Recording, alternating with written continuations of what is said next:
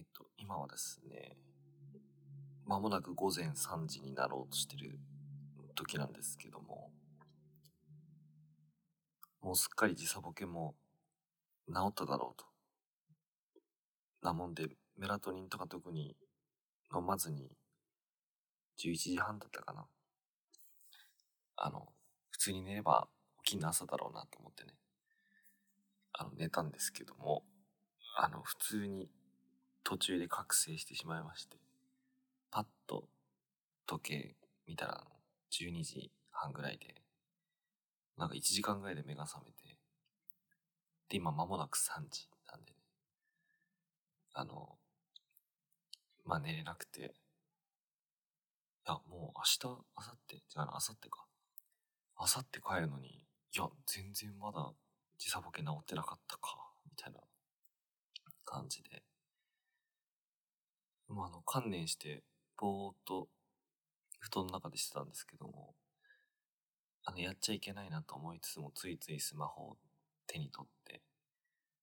で、何してたかっていうと、さっきまであの、友人のポッドキャストとかをこう、ザッピングして、でもザッピングしてるとあの、画面をね、つい見ちゃうんで、まあ光見ない方がいいかなと思って、あの、一つだけ決めて、それずっと連続再生で、ぼーっと置いといたんですけど、それでもなお眠くなんないんで、あ、これあれだな、あの、自分を撮ったらいいかなと思って、ますます寝れない方向に、寝れなくてもいいか、みたいな感じで、なりつつあります。というわけで、あの、録音ボタンを今押しました。あの、部屋は真っ暗です。あの、遠くで車の音とか、サイレンとか聞こえるんですけど、多分この辺のノイズは、編集の時に多分なくなっちゃうと思うんですけど、うるさいですね、ロサンゼルス。まあ、ロサンゼルスに限んないか。あの、サンフランシスコとかも、行くときは、いつも夜うるさいなとか思うんですけど。まあ、それでさっき聞いてたのが、沼の底からこんばんは、こんにちは、どっちだったかな。あの、前にゲストに出てくれた、シティポップ編でゲストに出てくれたカッパさんがやってるポッドキャストがあるんですけど、あれはこう冒頭第1話からずっと続けて再生して、まあそこそこ話数もあるんで、全部ね、聞き切らないんで、あの途中で今止めて喋り始めてるんですけど、まあそれをね、聞いたんですよ。面白いなぁと思ったのは、なんて言うんだろう、こう、ニュース性、あるいは、なんか情報を噛み砕いてお伝えしますみたいな、そういうポッドキャストでは全然ないんですよね。あの、すごいこう、暗い BGM で、BGM って言うのかも怪しいような、SE ですよね、SE。その上に乗っけて、その時の思ったこととかをなんかね、ポツポツポツポツ喋ってるっていうポッドキャストなんですけど、あ、こういうものってなんか繰り返し聞きたくなるんだなっていうのがね、発見で、うん。なんかそういうのいいよなと思ったんですよね。なのでいつもなんかこう、喋ること決めて、この時間の間にこういうことをお伝えしたいみたいなことを思って話すことが多いんですけど、いや、今回は新章スケッチみたいなタイトルをつけて、まあ、旅の途中の、まあ、満足な録音環境ないんで、適当にね、こう撮ってやろうってやってたんで、あ、じゃあ、話すこともあんま決めなくていいなと思って、まあ、それで今録音ボタンを押したんですけど、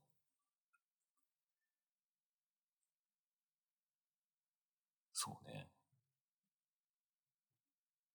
なんか今回の旅で前編の方かな。眠るときにこう、その日一日聞いた人の声とか、言われたこととか、あと言われてなくても勝手に想像した言葉とかが頭の中に再生される。自分の場合はね。あの、なんかそういう話をしたんですけど、こうやって夜中覚醒してぼーっとしてると、やっぱり自分そうなるんですよね。今日はね、あの、眠る前に、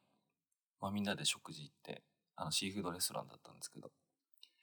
あの、そこで有野さんと、あとは、まあ、青柳さんと、荻原さんっていうあの同僚のメンバーと、あと富田さんもいたかな。あの楽しくおしゃべりをね、してたんですけど、その楽しいおしゃべりが頭の中にこう再生されて、いやね、何が面白かったかなって振り返ると、あの、有野さんとね、朝倉大輔の話したんですよね。朝倉大輔って、いやもうね、これ説明が、あの、西川貴教のプロデューサーだって思う人もいれば、あの、アクセスだって思う人もいれば。で、有野さんと喋ったのは TM ネットワークのあのサポートキーボーディストだった時のなんか話をしてて。で、それでなんでその話になったかっていうと、あのサウンドレコーディングマガジンの話から、あの、パソコン、コンピューターのあのコンポーザーっていうかあの作曲ソフトとかね、みたいなものを使わずに、あのシンセサイザーに入っている、あの、コンポーザーっていうか、シーケンサーっていうか、それを、まあ、キーボード、あの12個ぐらいの、キーボードってかあれですよ。1、2、3、4、5、6、7、9、10だといくつかの、あの、そういうのだけで、あの、操作して、あの、入力していくっていう、まあ、その、貧弱な入力インターフェースと、あとはちっちゃい液晶画面とかで、あの、制限ある中でやらなきゃいけない技があるんですけど、あの、桜大好きのそれめちゃくちゃ入力が早いっていうの昔から話題だったんですけど、あの、最近もまたなんか YouTube になだか TikTok だかになんか上げて話題になってるんですよってなんかその話聞いて、まあそれでマジかとかっつってね、大受けしてたんですけど、その大受けしてることになんか大受けしたっていうか、いや、朝倉大輔の話人としたの、なんかほとんど、ほとんど初めてっていうか、僕あの、カッパさん以外に初めてで、いや、これなんか、楽しい、楽しい会話だなとか、まあ、その時も思ったんですけど、僕寝る前にそういうのバーって思い出すんで、あの、そんなことがありましたね。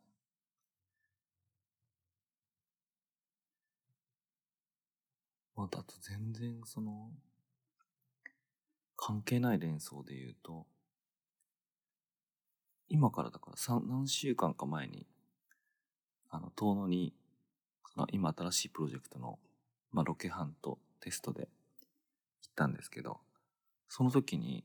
あの、怪談師の小田切さんという方が、あの、主催してくださった、あの、怪談の会っていうのかな？っ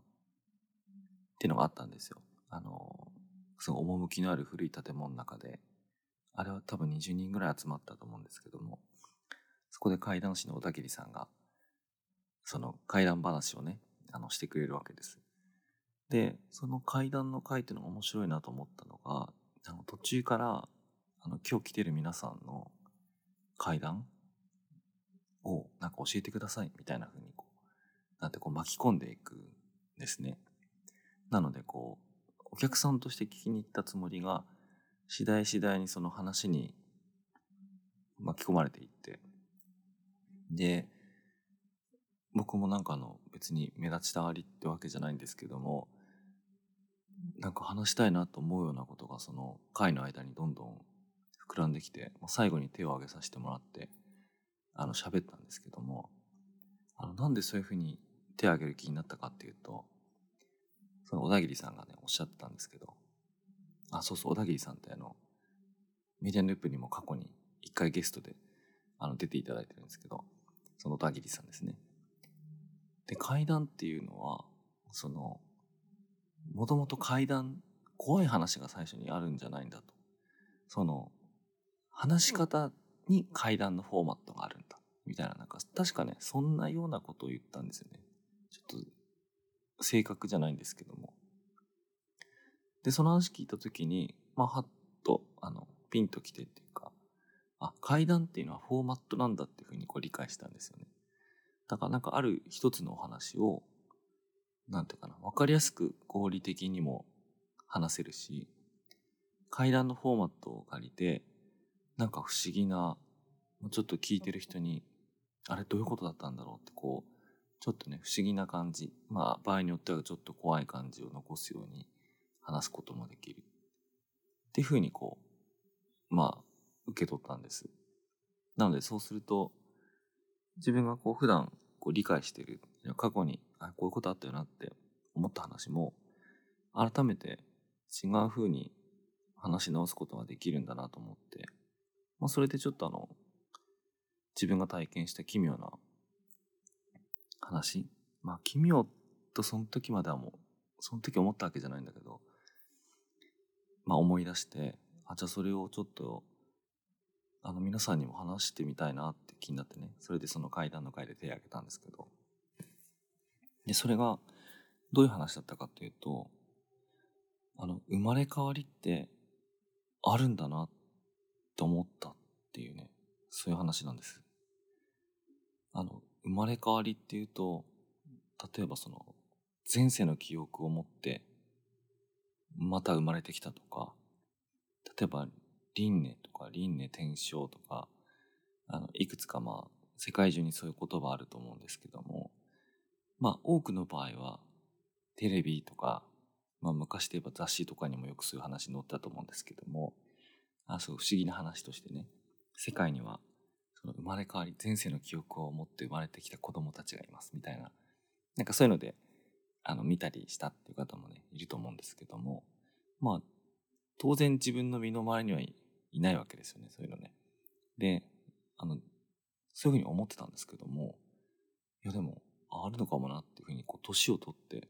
思ったんですよ。でそれがどういう話かっていうとまあこれちょっとあの込み入った話なのでこう言葉だけで伝えるのちょっと難しいんですけれどもこれ私自身の話なんですけどもあの私の生まれたお家っていうのがあの、まあ、どういう家族構成だったかっていうとそのまあ両親がいてお父さんお母さんがいてでおばあちゃんがそのお家にいてでその3世代一緒に住んでるって感じだったんですけどもえっ、ー、とこの私のお父さんっていうのがそのおばあさんにですねあの婿養子で入ってきた。あ婿養子じゃない養子縁組ですね。養子縁組でそのお家に来たっていうあのお父さんなんですね。まあそれなぜかっていうとその私のおばあちゃんっていうのがまあ私のおじいちゃんですね。あの私生まれた時にはもうおじいちゃん亡くなったんで私自身はおじいちゃんに会ったことないんですけどもおじいちゃんと結婚してそのお家に来たんですけどまあ子供にまあ長い間恵まれなかったそうなんです。まあそれでもあの40歳の時に、まあ、初めてあの子供を授かってあの高齢出産ってことになるんだと思うんですけどもあの息子を授かってでその一人息子をこう育てていたわけですけどもその息子さんあの拓夫おじちゃんって言うんですけどね。あの拓夫さんって言ってまあ私からするとそのあのおじさんっていう感じになるんですけどもその拓夫おじさんがまあそのまま成人してでで勤め始めてそれは同じ町でですねその町で勤め始めたらしいんですけどもあのなのでその時は私のおばあちゃんは60超えてますよね。40歳で産んだ子供が20歳超えて働き始めると60いくつってことだと思うんですけどもところがまあその非常に不幸なことにその拓おじちゃん、まあ、おばあちゃんからしたら息子一人息子ですねが、えーと、自分で命を絶って亡くなってしまったそうなんですね。あの自分も今では息子がいますからあのそれがどんなに胸の張り裂ける思いだったかっていうのはあの想像することしかできませんがあの昔よりはねあのよくわかるんですけどすごく悲しいことがあったそうなんですね。直接は聞いたことないんですけどもその自ら命を絶たれたでそうなると、まあ、そのお家にその跡継ぎがいなくなるってことに、まあ、なりますよね。なのでそのおじいさんの弟その、まあ、別家っていうか別なとこに住んでるその親戚の次男だった私のお父さんですね。というのがその養子縁組でその長男長男というか養子縁組して家計上和次男っていうことになるのかなその拓おじさんっていうのが亡くなってるんであのまあとにかくその養子縁組してお父さんがそのお家に来たそうなんです。で、えー、とその後にまあ私のお母さんと結婚をしてで最初に生まれた第一子っていうのがあの、私になるわけなんですけども、まあ、ちょっとあの、ここまで説明するので、だいぶ込み入っているんですけども、その、私がですね、あの、小さい時だったかな、その、まあ、いつもそのお父さんお母さん、両親がお風呂に入れてくれたんだと思うんですけども、その時は、おばあさんがなんか、僕をお風呂に入れてくれたのかな。ちょっと私記憶はないんですけど、小さい頃だったと思います。そしたら、その、私の背中の真ん中に、すごい大きいほくろがあるんですね。ど真ん中に、何ミリって言うんだろう。5ミリとか、7ミリとか、なんかそんなようなね、あの、あるんですけども、それを見ておばあさんが、すごい驚いて、あの、私ですね。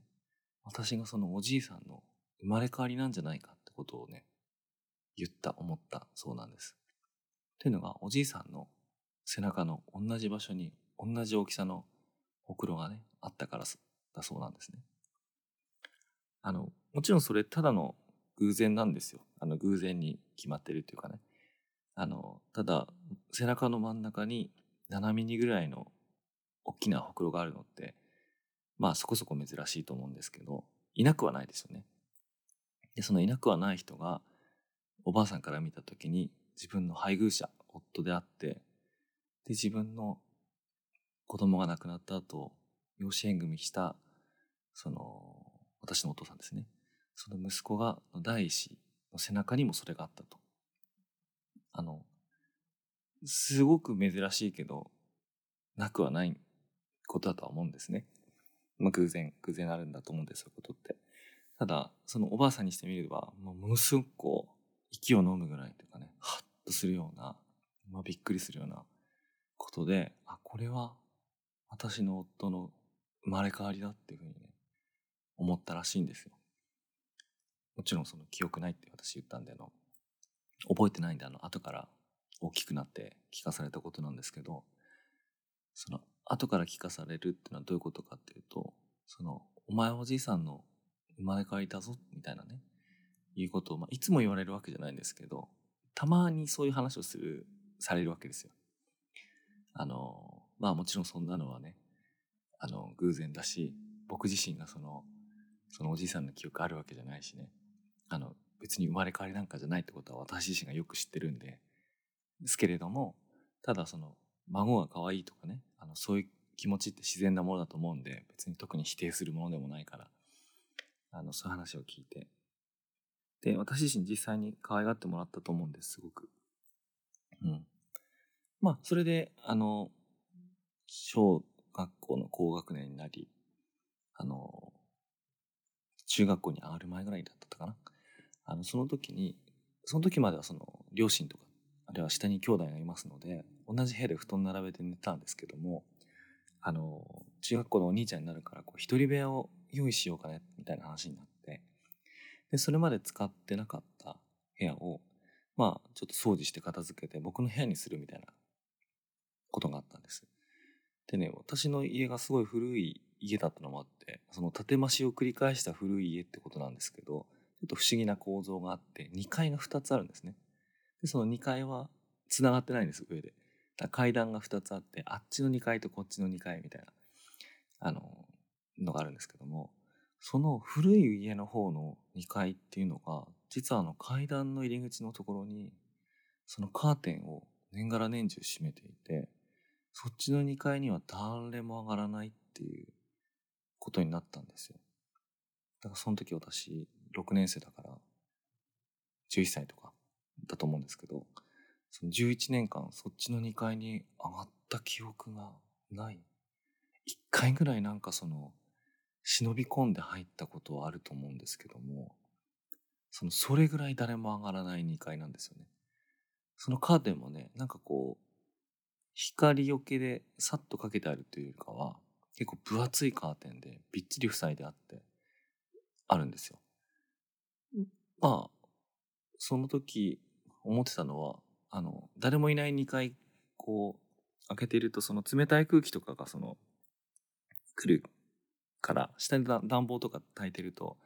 ね、上にどんどん暖かい空気が逃げちゃうんで、まあそれでぴっちりと分厚いカーテンしてんのかな、みたいな風に、あの、思ってたんですけども、で、現に実際そういう実用的な理由でカーテンもしてたと思うんですけども、まあそのカーテン取り外して、まあ掃除して、まあその2階にも1、2、3部屋あるのかな。あの3部屋あると思うんですけど、その、まあそこ掃除して、そのうち1つを、あの自分のベッドを置いて、勉強机を置いて、自分の部屋みたいな風にしたんですよね。あの、自分の部屋もらえるってすごい嬉しいことなんで、あの、その時のことよく覚えてるんですけど、あのね、そしたらね、その後から、あの、近所の友達とか、友達って言っても同級生いなかったんで、あの、1個上、2個上のお兄さんとか、あれお姉さんとかだったんですけど、あの、その人たちから、あの、どう？なんともない？みたいなことなんか言われるんですよ。え、その、え、何？みたいな。なんともないって何？みたいな風に、あの、思って、で、僕もなんか不思議だなとは思いながらも特に気にせずに、その、会話してたんですけども、その後、1、2年してからかな。あの、やっと状況が飲み込めたんですけども、その古い2階のその部屋、つまり、私がその使ってる部屋、その2階っていうのが、その拓おじさんが、まあ、亡くなった、その場所っていうか部屋なんですよね。で、私はその時は拓おじさんがそういう風にして亡くなったってことをまだ知らなかったですけども、そういうことってあの、近所の人たちってよく知ってますよね。あの、大人たちは当然よく知ってるし、で、子供たちは、まあ私と年そんな違わないんで、あの、もちろん知らないはずなんですけども、その、周りのご両親というかご近所の方が、多分お子さんに言うんでしょうね。で、そういうのも昔から多分言うんじゃないんだと思うんです。あの、突然、その近所で、何年間も明かりの灯ってなかった古い2階に、ま毎日明かりがつき始めますよね。あの、ま想像すれば僕が中学校に入る年なんで、あの、この子供部屋かななんて思うんだと思うんですけども、それで急にタコおじさんのことを思い出した近所の人たちが、その近所の友達の喋ると、その子供たちに喋るってことがあったと思うんです。で、まあちょっと不幸なね、事件だったんで、直接尋ねるのをはばかられるみたいなことだと思うんで、みんな遠回しにね、なんか聞くんですよ。なんともない？みたいな。まあ、なんともないも何もね、あの、そういう亡くなられた部屋で何か普通は見えないものが見えたとか、聞こえないものが聞こえたとか、不思議なことがあったとかって、まあそういう話ってテレビでも雑誌でも聞いたり読んだりすることあると思うんですけど、まあそういうものって、まあ僕ないと思ってるんですよ。あの、ないと思ってる。まあ小さい子供の時はそういうのに怖がったりしたこともあったと思うんですけど、実際自分はそういう体験もしたことないし、大人になって、まあそういうものって勘違い気のせいだって基本的には思ってるんで、あの、そのようにね、言われたからといって、いやなんか自分自身その部屋にいるのが怖くなったとか、あの、そんなことは全然なくて、あ、そうなんだ、ここにタコおじちゃんは住んでたんだな、みたいな風なことをね、あの、自然に受け止めたんです。で、その亡くな、そうやって亡くなったってこと自体は、僕、詳しく聞かされたわけじゃないんですけど、まあそうやって前の人からだんだんとこう、近所の人たちの話とかを総合してこうそのように理解してたんですけど、まあそうするうちにね、あのお母さんもそういう話してくれるんで、あの、そうなんですけども、その片付けた2階の部屋に、その拓おじさんのものっていうのが、まあ結構残ってたんですよ。あの、本だとか、キャンプ道具だとか、あとなんだろう、卒業アルバムとかかな。なんかもうそういうようなやつがあるんですね。で、部屋を片付けるときにそういうものがこう出てくるんで、あの、お父さんの名前とは違う拓お、そして、まあ仏壇とかにね、いつも手を合わせる拓おじさんっていうのがいるの、もう、それはもちろんあの、お盆だとか、その毎日の仏壇に手を合わせるときに分かったんで、あ、これ拓おじさんのものなんだなんて思いながらも、あの、パラパラと読んだりするんですよ。あの、中には、あの、漫画のようなね、こう読みやすいものもあれば、あと大人になってから読んだであろうその建築の本とかねあの磯崎新の本とかがあったんですけどまあそういうのがいろいろあるんで、まあ、中学生の子供には難しい本なんかはその時は読まないんだけど、まあ、気になるものをパラパラと手に取ったりなんかしてでも自分もそこであの高校まで結果的に18かなまで過ごしたんでだんだんこう読める本が増えていくとあこれこういう本だったのかなんか気づいててまたパラパラと読むんですよね。でそこにキャンプ道具なんかもあるんでその自分が高校の時山岳部だったもんですからその拓おじさんの道具を借りて使うなんてこともあったんですよ。寝袋とか飯盒とかね。あのそうするとこう奇妙なもんで拓おじさんに僕は当然ながら一度も会ったことないんですけどもまあ拓おじさんとは僕年どれぐらい離れてんのかな多分28とか30とかまあ25から30ぐらいの間で多分離れてるはずなんですけどまあその会ったことない人のその追体験みたいなものをその部屋を通してやるんですよね。結果的にやることになるんです。まあうん。なんかそういう奇妙といえば奇妙な体験なんですけど別に怖いとか不思議とかそんなことはなくて自分が生まれたお家の自分が住んでる部屋にある誰かの本誰かの道具に親しみを持つみたいななんか自然な行為だったんですけどね。あのまあそんなようなねあのことをしてたんですけど。まあそれで高校卒業してあの大学行った時だったんですけど、まあ、これ話の本筋とは違うんですけどなんか話してるうちに思い出したんであの喋っちゃうと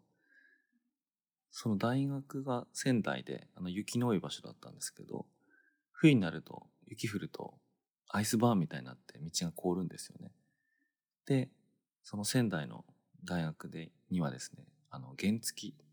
バイクで通ってたんであの雪が降ったりなんかすると道路がすごい危険な状態になるんですね。まあそういう時こうバスとかどこで通えばいいんですけど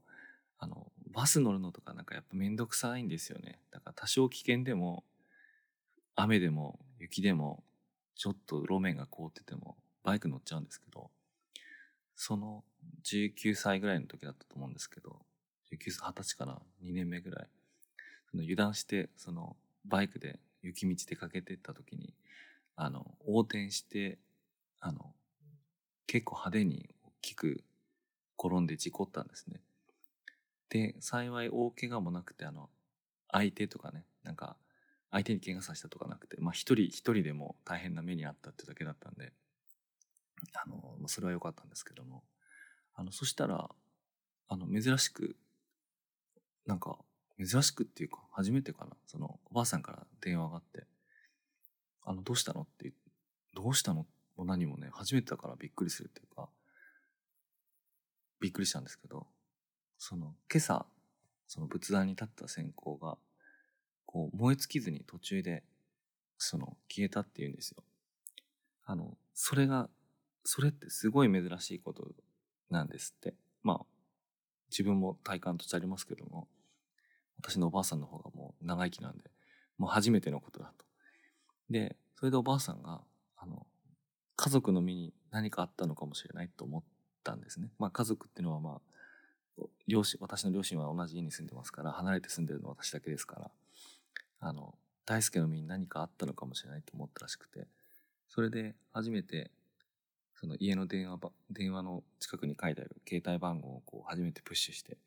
あのかけてきたっていうことなんですけどそれが私が事故を起こしたその日の夜だったんでへえこういうことってあるんだなと思ってねあのあのびっくりしたんですけどただねそれも僕あのそういう偶然ってあると思うんであのなんかそれで不思議な気分になったりはしなかったというかいや不思議だなとは思いましたよ。不思議だなとは思ったけどあのまあだからよく覚えてるんですよね今もね。あのそんな音があったんですけど。まあそれで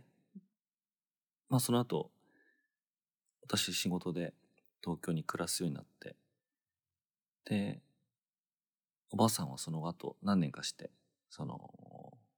ね、亡くなってしまうんですけども、あの、亡くなった後に、なんだろうな。あとは東京で仕事もしつつ、あの、遠野にこう、えっ、と、帰ったり、帰るっていうのは、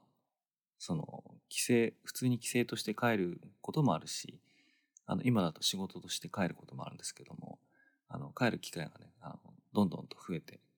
あの、るんですけど、あの、そうするとこう、あの、近所のいろんなこう、施設、あの、場所とかに、あの、出かけるようになるんですけども、それがあの、近所にこう、サウナがね、あるんですよ。それはね、あの、コミュニティサウナなんですね。あの、コミュニティサウナって、いわゆる最近のおしゃれサウナとかとは全然違って、あの、市が運営する保養施設みたいな、なんか場所があるんですよ。あの、で、そこにこう、1回200円の、4人ぐらいしか入れないちっちゃなサウナがあるんですけど、あの、まあ、そこを、あの、帰った時なんかには、あの、よく利用してたんですね。で、当時は僕30何歳だろう。あの時、あれがあったのが、38、8ぐらいか。あの、38歳ぐらいの見慣れない男性が、その、超ローカルなコミュニティサウナにこう、いると、あの、地域のおじいさんとかがね、よく使ってるんで、なんか、お、なんかびっくりしますよね。こう、何者だみたいな感じで。あの、当時はまだ、あの、コロナとか、なかったんで、その、そういう意味で警戒するってじゃないんです。あの、ただ単にこう、なんか見慣れないけどゆっくりやつがいるな、みたいなね、あの感じになったんですよ。僕もちょくちょく、その、年に何回もこう帰るようになったんで。で、その時に、あの、非常にこう、話しかけてくれたおじいさん。おじいさんじゃないんだよな、あれ。もうおじいさんっていうか。うん。がいて、お前、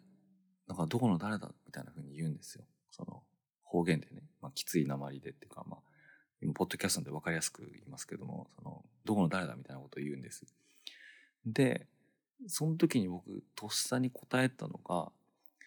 例えば東京に住んでいて、どうでどうで、今こういう事情でこっちにいてみたいなこと言うのめんどくさかったんで、つい、あの、どこどこ町のあのうちの子だっていうふうになんか言ったんですよ。まあ、すごいちっちゃな町で、あの、コミュニティサウナみたいなとこだったんで、何々町のあいつんちの家だとかね、あいつんちの子だみたいな風の方が説明がしやすいと思ったんですよ。で、それに私自身も地元の人だって思われる方が、なんか話が楽じゃないですか。あのいろいろ説明しなくていいんで。で、それで、あの、どこどこの家だよっていう風に言ったら、向こうは、あ、なるほど、みたいな。まあ、それ、その時はね、話広がんなかったんですけど、まあ、あの、まあ、ああ、そうかそうか、みたいな感じで、そのサウナ室をね、出てたんです。で、サウナ室出ると、まあ、洗い場があって、その他に、あの、おじいさんがまた何人か、二人か、あと二人かな、あの、いたんですけど、まあ多分そこでね、あの、あの若いのは、若いっても38ですけど、あの、あの男性っていうのは、あのうちのあれらしいよ、みたいなね、こと多分言ったんだと思うんです。で、そしたらその、残りの二人の人が次、交代で、その入ってきて、あの、狭いサウナですよ。みんなで4人ぐらい。で、トントンってこう座って、タクオくん、タクオくんだか？って僕に言うんですよ。で、僕、その時、ちょっとね、ゾクッとしたんです。つまり、どういうことかっていうと、あのお家の子っていうことは、あの、タクオくんだなっていうふうにその二人はね、まあ認識したってことなんですよ。でも、タクおじちゃんっていうのは、もう今からで言えば、40年も前に、40年以上前に亡くなってる人ですから、その二人も、その、なんていうかな、直接タクおじさんのことを知ってるわけじゃないと思うんですね。でも地域のつながりって濃いので、あのお家に生まれて成人したね、あの子供、あのうちの長男はタクオくんだと認識する。で、その認識がなくなったっていうその新しい情報で更新されないぐらいの距離にいる人だってことなんですね。で、で、僕がその若い人、その若い人って若くはまあ繰り返しますけど別に若くはないんですけど、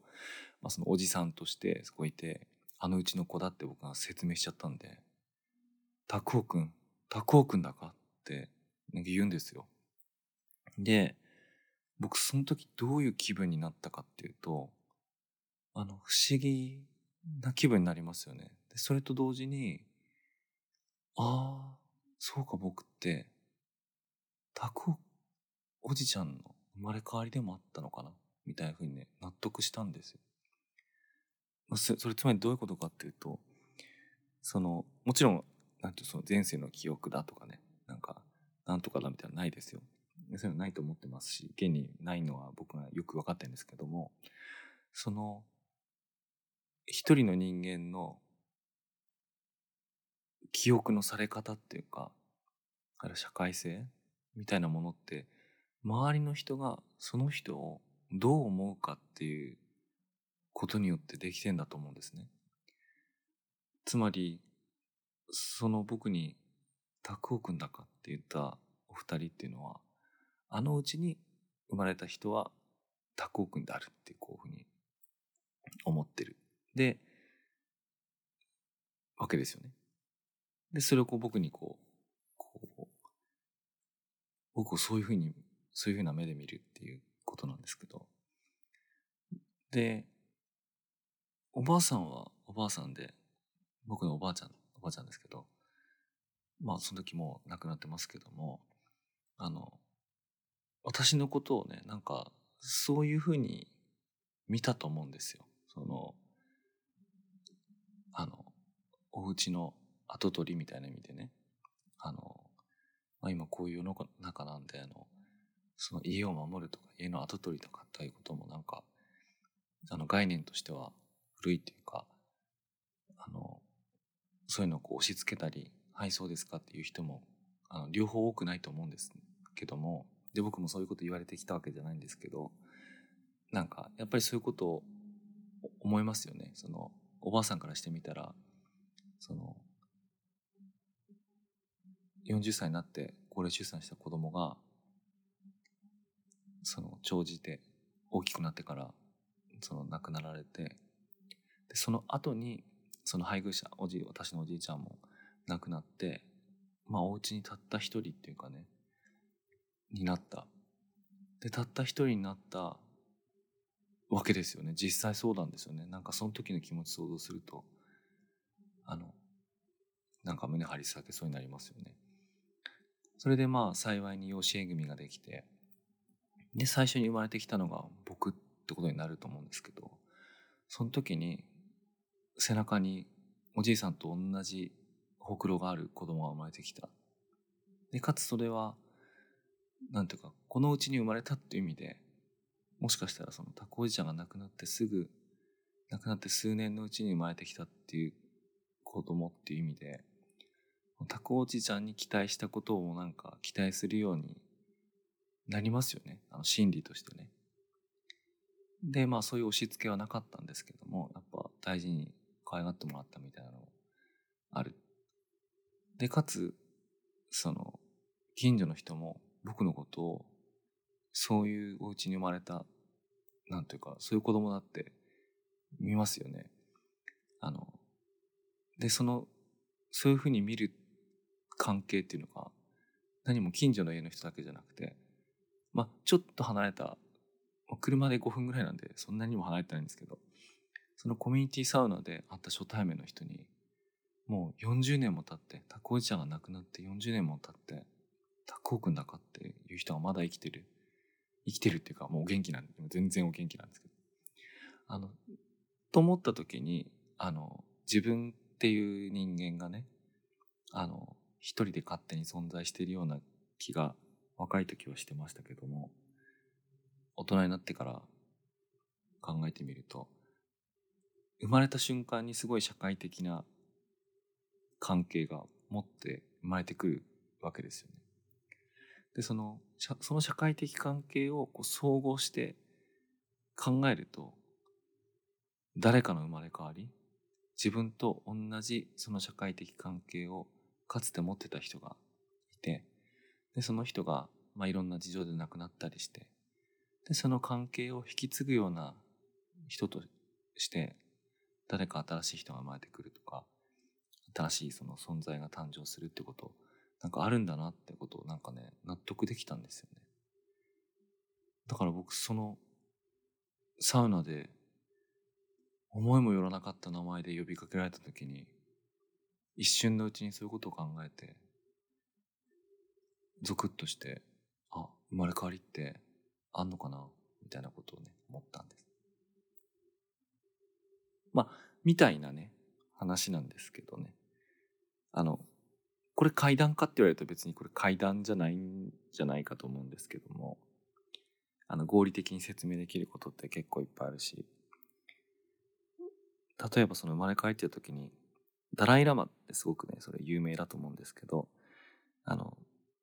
ダライ・ラマのあの生まれ変わりってなんでああいうこと起こるかっていうとそのそのダライ・ラマっていう存在が集めている尊敬とか人間的なネットワークとかあの社会的な信頼とかっていうものをそのその人が亡くなるごとにリセットされるんじゃなくて全部引き継ぐ必要があるんですよね。でもダライ・ラマ何世がそのどこどこに生まれ変わってその少年がまあ次のダライ・ラマになるとかって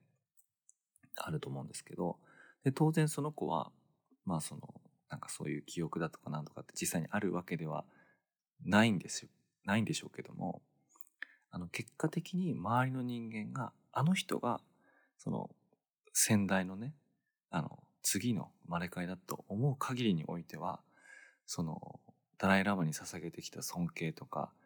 ダライ・ラマにだからこういうことをするダライ・ラマだから信頼してこういう環境を保ってるみたいなあのいろんなものっていうのが引き継がれるわけですよね。だから生まれ変わりっていうのがそもそもこう一代でなくなってしまいたうタイプの資産を次にそのまま受け継ぐためのあのみんなのこう合意だと思うんですね。生まれ変わりっていうのはその本人だけじゃなくて周りの人が信じるからこそ、まあ、信じるっていうかそれのフィクションに乗るっていうかねあの、まあ、フィクションとかだとすごく味気なくなりますけども、まあ、そういうもんだと思うんですよ。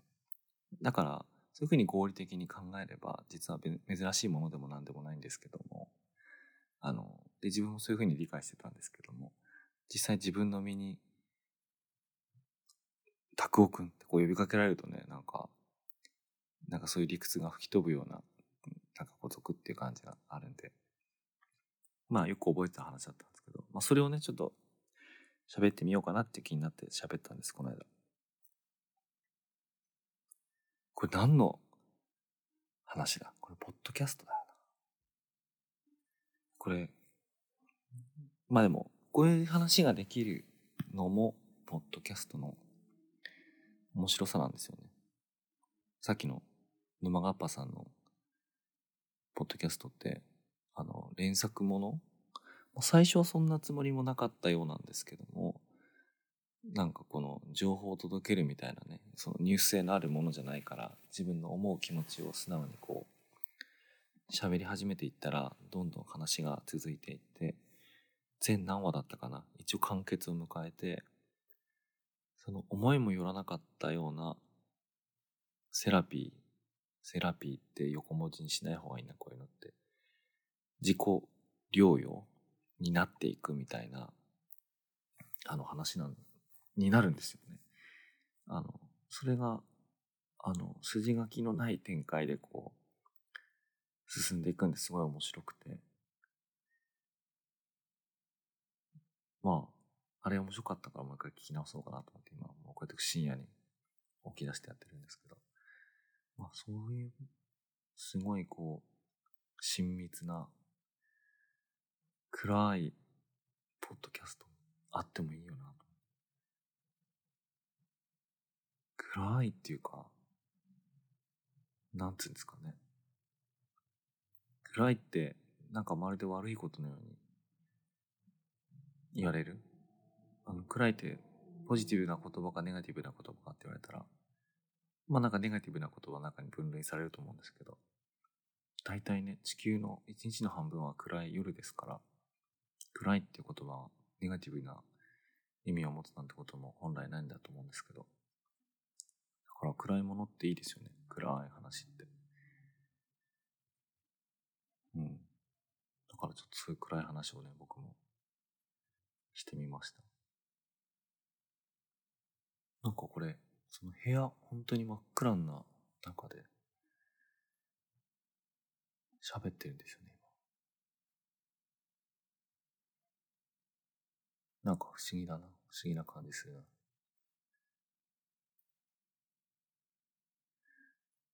まあ、その、小田切さんの怪談話終わった後に、あ、怪談って、あ、怪談会か。あ、怪談会っていいなと思ったんですよね。どういう意味で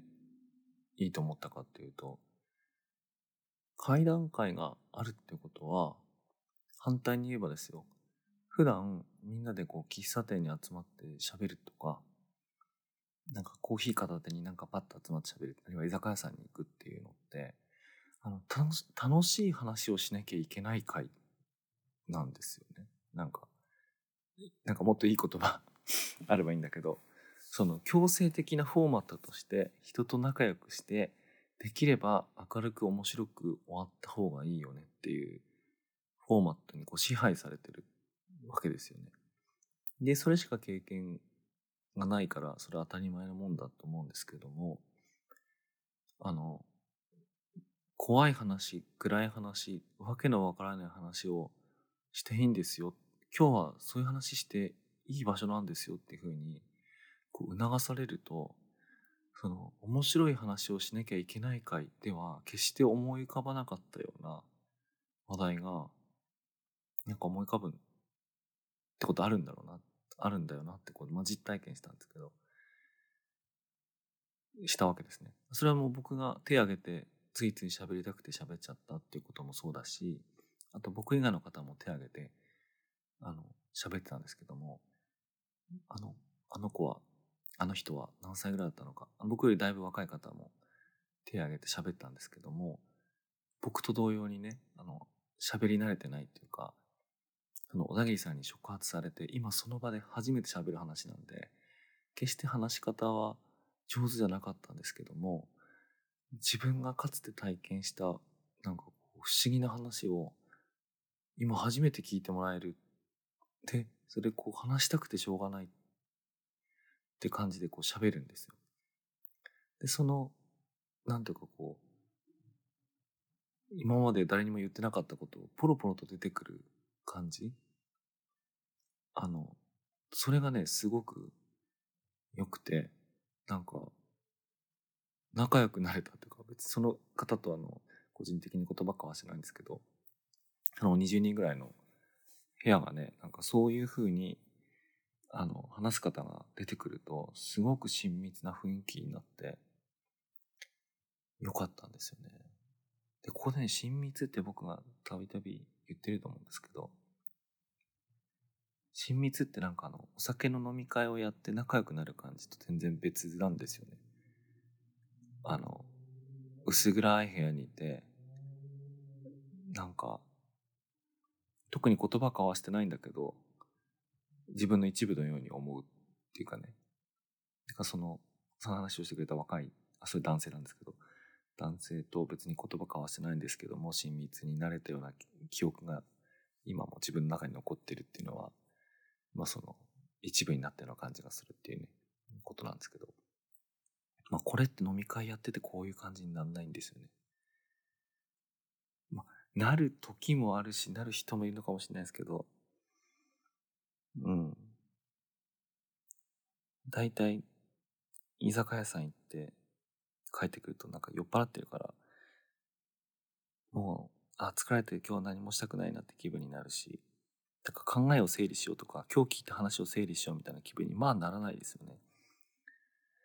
まあならないし、なんですけど、その会談会で、なんていうか、持ち込んだお水とかお茶飲むぐらいなんで、あの、じゃあ今日はこれで解散ですみたいな感じで解散すると、なんかこう不思議な余韻だけが残って、あの話何だったんだろうな、みたいなこととか考えるんですよ。その反数、反復するっていうか。あの、そういう感じもね、すごい新鮮で、良かったんですよね。まあだから、居酒屋さんとか喫茶店っていうのが、フォーマットとして、楽しい話をしなきゃいけない会会場だとすると、もしかして、あの、怪談話をする会会場みたいな場所、そういうフォーマットに自然に導かれるような場所とか機械とかっていうのが、もしあったら、すごい利用してみたいな。いや、どうやって利用するかっていうと、なんか想像してみようか。なんかあの、仕事終わりました。ちょっと今日みんなで会談しないって言って、あ、いいね、会談しましょうってなると。で、なんか、気の利く人がお店予約して行くと。で、大体こうなんか薄暗くて、なんか新規臭いっていうか、まあ新規臭くなくてもいいんだよな。あの、あげあげじゃないとのは当然として。で、そこをこう席通されると、あ、なんか静かで、な場所で、まあなんかお茶ぐらい飲むぐらいな感じで。で、いや、実はあの、この間こんなことがあったんですけどって、こう誰かが喋り始めると。で、そうするとこうメニューが出てきて、あの、あの、ろうそく、なんか5本コース、10本コースみたいなのなんかあって、あ、じゃあ今日10本でお願いしますみたいな風にして言うと、ろうそく10本来て、なんかあの、みんなで行ったらこう、10本のろうそく消すまで喋るみたいな。まあ、1話喋ったら1個消すみたいな感じで。みんなで10本のろうそくを消したら、今日おしまいみたいな感じで、あの、やったら、なんかこう、士気が高まるみたいな感じはないと思うんだけど、なんかもう絶対普段人に喋らないような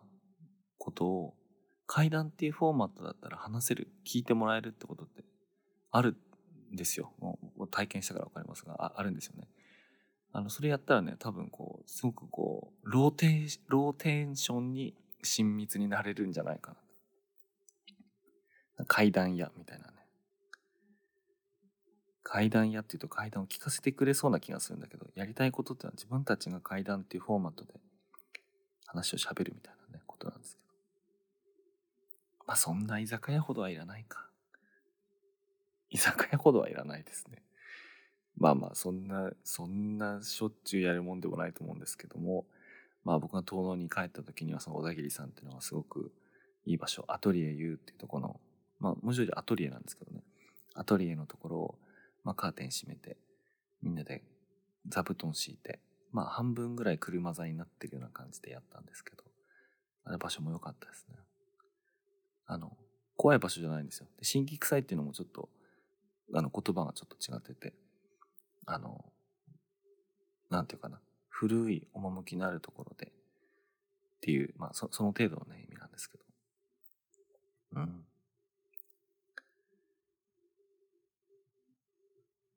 まあ、みたいなね、ことがありました。暗くたっていいじゃないか。暗いから親密になれることってあるんじゃないかって。まあ、メディアヌップそのものが夜の言葉で語ろうっていうテーマでやってるんで、なんで挨拶もこんばんはだしね。あの、そういう夜の言葉を支持する。自分自身も夜の言葉で喋るってことを大事にしてるんですけど、あの、やっぱりこう、自然にこう、明るく元気な方がいいってこう、思うやつがあるんで、まあ、特にね、あのゲストをお迎えしたり、あと MC のてるさん、宮本さんとかと話すときは、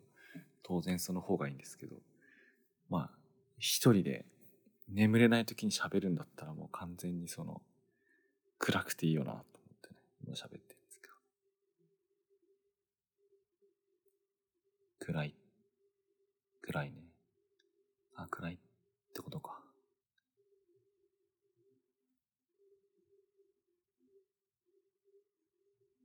でもどうなんだろうね。世の中の人は、寝垢とかネクラとかそういう言葉あるけど、あ、こういう新規臭いの嫌だなって思う人もいるんだろうな。うん、なんか、そうね。想像してみるとそういう人はいるね。もちろんいるかいないかで言ったら確実にいるんだけど、でもどうだろうな。大方の人は、どっちでもいいっていうか、どっちでもないのかな。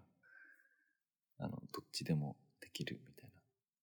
まあ自分もそうか。別にどっちでもあるもんな。昼もあるし、夜もある。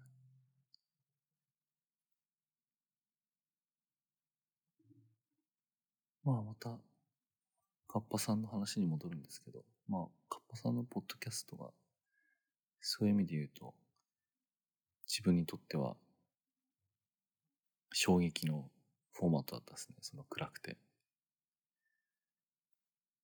よかったな。暗くてすごいよかったな、あれ。でも、みんなに勧められるものかどうかというと、決してそうじゃないんですけどね。なんでかっていうと、あいつは、あいつって言っちゃった。あの、カッパさんは、多分僕に向けてあれを作ってるんで、まあそうじゃない時もあります。あの、もちろん多くのいろんな人に向けて作る時もあると思うんですけど、あの、佐々木が聞けばいいやと思ってね、作ってるものなんで、自然とそういうものになるんですけど、だから誰かに向けて作る。それが狭いほど面白いっていうのは、ポッドキャストすごく向いてますよね。あの、ポッドキャストといえばね、あの、今、ONA、オンラインニュースアソシエーションっていうイベントに来てるんで、その、お会いする方、まあ、初めてお会いする方とかね、あの、多いんですけど、その時にこう自己紹介をするんです。で、今自分どういうふうに自己紹介するかっていうと、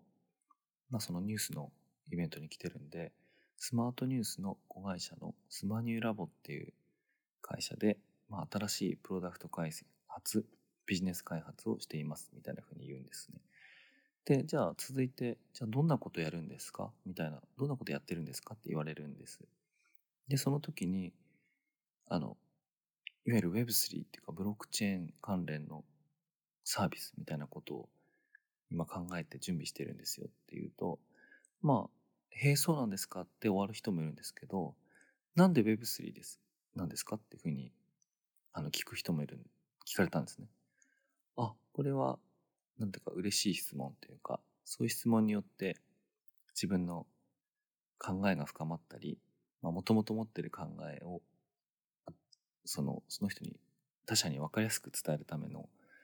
機会を得られるってことなんで、あ、それ嬉しい質問なんですけど、その時にあの僕がとっさにでも昔からずっと思ってることとして説明したのが、あの、今でも残っている数少ない純粋な UGC だからだと思うんですよねっていうふうに言って、UGC って User Generated Contents、ユーザー生成コンテンツみたいなんですけど、まあ今作っているそのサービス、プロダクトっていうのがブロックチェーンの中でも NFT っていうそのサービス、まあサービスというか NFT という規格を使ったそのサービスなんですけど、じゃあ例えば他にそれにどういうものがあるかっていうと、っていう説明して、例えば、いや、UGC って別に、あの、今でもね、よくあるサービスなんで、今だったら TikTok とか YouTube とかたくさんあるじゃないですか。TikToker、YouTuber とかがたくさんいる状態で、あの、NFT が純粋な UGC ってどういうことですか？と思うのが普通だと思うんですけども、あの、僕の中ではその TikTok とか YouTube とかは、なんか、すごい純度の高い UGC だとなんかあんまり思わないんですね。じゃあ何がそうかっていうと、あの、ポッドキャストとニュースレターなんですよ。あの、それでポッドキャストの話に戻ってくるんですけど、じゃあこれ、何が共通点かポッドキャスト、ニュースレター、NFT の共通点と、あの、TikTok、YouTube、Instagram とかの共通点何かっていうと、あの、後者は、その、アップロードしたコンテンツを、その、見てもらう人、聞いてもらう人に届ける方法っていうのが、その、プラットフォーム、まあそこで言ったら、バイトダンスとか、Google とか、Facebook、あ、メタか、メタ社に委ねられてるわけですよね。あの、どう届けるかみたいなことって。もちろん自分でフォロワー集めるみたいなことはやれたり、やる余地はあるんですけど、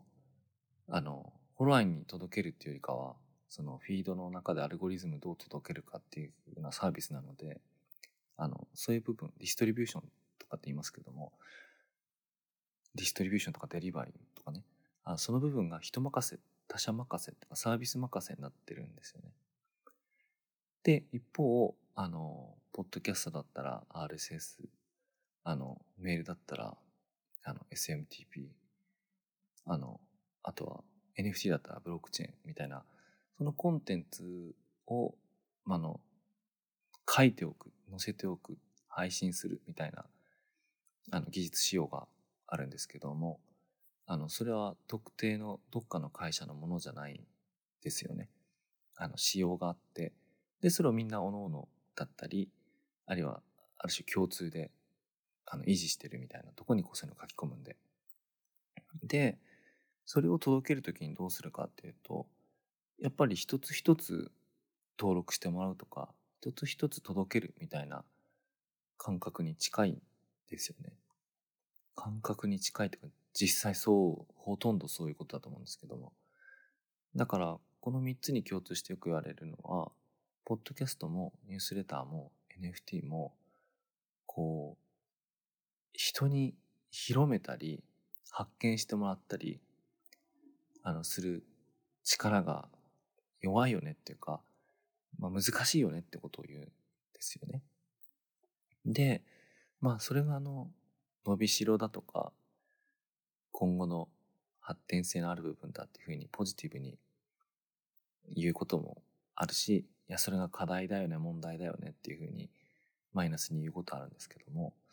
それ僕からすると、なんていうか、ポジでもネガでもなく、本来持ってる性質っていうか、自然、ネイチャーだと思うんですよ。あの、つまりディストリビューションを人任せにしないような、あの、ものの一群っていうかね、もののまとまりなんで、あの、それは当然、TikTok とか YouTube とか Instagram に慣れてる人は、なんかそれがバズるとか、広まるとか、あの、そういうものに慣れてると思うんですけども、そうじゃないんですよね。ニュースレターって一人一人読者を増やしていく。ポッドキャストって一人一人聞く人を増やしていく。NFT も一人一人そのコミュニティとかコンテンツ面白いと思ってる人にこう魅力的に感じてもらうっていうことが必要なので、あの、ディストリビューションとかデリバリングを人に任せないんですよ。でね、その任せないとこがいいわけじゃないですか。あの、それがなんか純然たる UGC たるゆえんっていうか、まあ、ゆえんっていうか僕しかそういうふうに言ってないかもしれないんで、まあ、僕がそう言っている理由なんですけど、あの、そういうふうに感じるんですね。なので、なんで Web3 なんですか？とかって言われた時に、あの、僕 Web3 だから、それを選んだっていう感覚はなくて、あの、実際にこう、スマニューラボで何やろうかなって言った時に、3つ全部検討したんですよね。ニュースレター、ポッドキャスト、NFT。それは Web3 とか、あるいは昔の Web2.0 とか、Web2.0 ですらないのかもしれないんですけど、あの、そういうものの中から純然たる UGC を探してきて、あの、それぞれどういう可能性があるかみたいなのをこう考えたり、手を動かしたりして、まあ、中でも NFT がやっぱり一番新しいので、いろいろまだできる余地がありそうだなと思ってね、あれしたんですけど。まあ、ニュースレターとかだと、あの、サブスタックって優れたサービスがあって、あの、これはね、なんか今でも過小評価されてると思いますね。サブスタックが。あれ、なんでそう思うかっていうと、まあ、もともとの性質としてメールアドレスの束を持って、あの、配信するっていうのがニュースレターなんで、あの、プラットフォームの乗り換えが簡単あの、ニュースレターの配信サービスって、あの、ツイッターを持っているレビューとか、日本でもザレターとかいくつかあるんで、あの、そういうものがあるじゃないと。だから、サブスタックだけがすごく優位ってこともないんじゃないのみたいなことをね、あの見方する人もいて、で、特にそのライターとか書き手の立場からすると、あの、特定のそのプラットフォームに依存しないってことってすごく大事なんで、あの、だからそれをもってサブスタックっていやそんな支配力ないよみたいな風にね言う人いるんですけどもあのその支配力ないのがもともと特徴なんであのその評論自体がなんかこう的をいてないと思うんですけどもプロダクト自体がどれだけよくできているかみたいなことで言うとやっぱ抜きに出てサブスタックがいいんですよね。だから囲い込みとかなんとかじゃなくて、まあ、単に本当によく考えてる考えられてるそれはあの中の作ってるメンバーがすごくそこに情熱持って時間かけてるからそういう風になるんだと思うんですけど、まあ、よきでよくできてるものがあるんで、まあ、やる必要ないかなと思いましたし、まあ、ポッドキャストもあの今ではアンカーっていう仕組みがあってその作るところ配信するところをかなり楽にしてくれているのでまあなんかそれもいいかな、まあ、だから NFT 新しい方でみたいなまあそういう発想だったんですけどまあただいずれにしても UGC 純度が高いっていうのはそうだと思いますね。だからメディアループでなんでこの3つをよくやってるのかっていうのってあのなんていうか実は話せば理由があるんですけど話せば理由があるんですよね。その一人一人なんか仲間仲間って言うとあれだな。まあでも仲間でもあるのか。一人一人こう読んでもらう聞いてもらう参加してもらうっていうのが面白いなと思うんですよね。これだいぶ長く話してんのかな？これなんもう時計も見えないからわかんないな。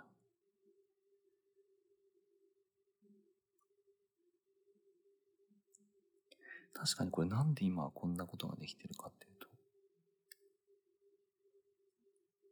普段家族が、まあ、妻と子供がいるマンションで部屋真っ暗にしてお父さんブツブツ言ってるってなんかちょっと厳しいもんな。それなんかこう出張中にもう時差ボケがわけわかんないことになって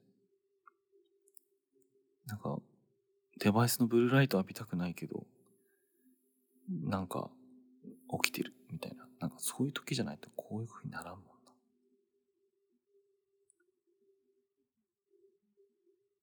そう思うとカッパさんは一体どういう状況で、あの、暗い、親密な、ポッドキャストを撮ってるんだろうか。もしかしたら、部屋でそういうブツブツなんか物を作ってることってカッパさんの家族の中だと市民権を得てて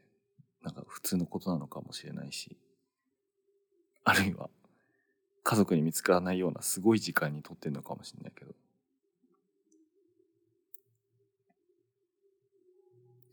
なんかあれだなそうだな。なんかさっき思ったのは居酒屋さんの反対にある階段屋さんあったらいいなとかって言いましたけど、階段屋さんって別に居酒屋みたいな携帯である必要ないな。仕事終わりに、あ、今日行きますか？階段屋みたいな。なんかそんなんじゃなくて、この、ポッドキャストとか、なんかそういうものそのものが階段屋みたいな、階段屋さんみたいな役割なのかもしれんな。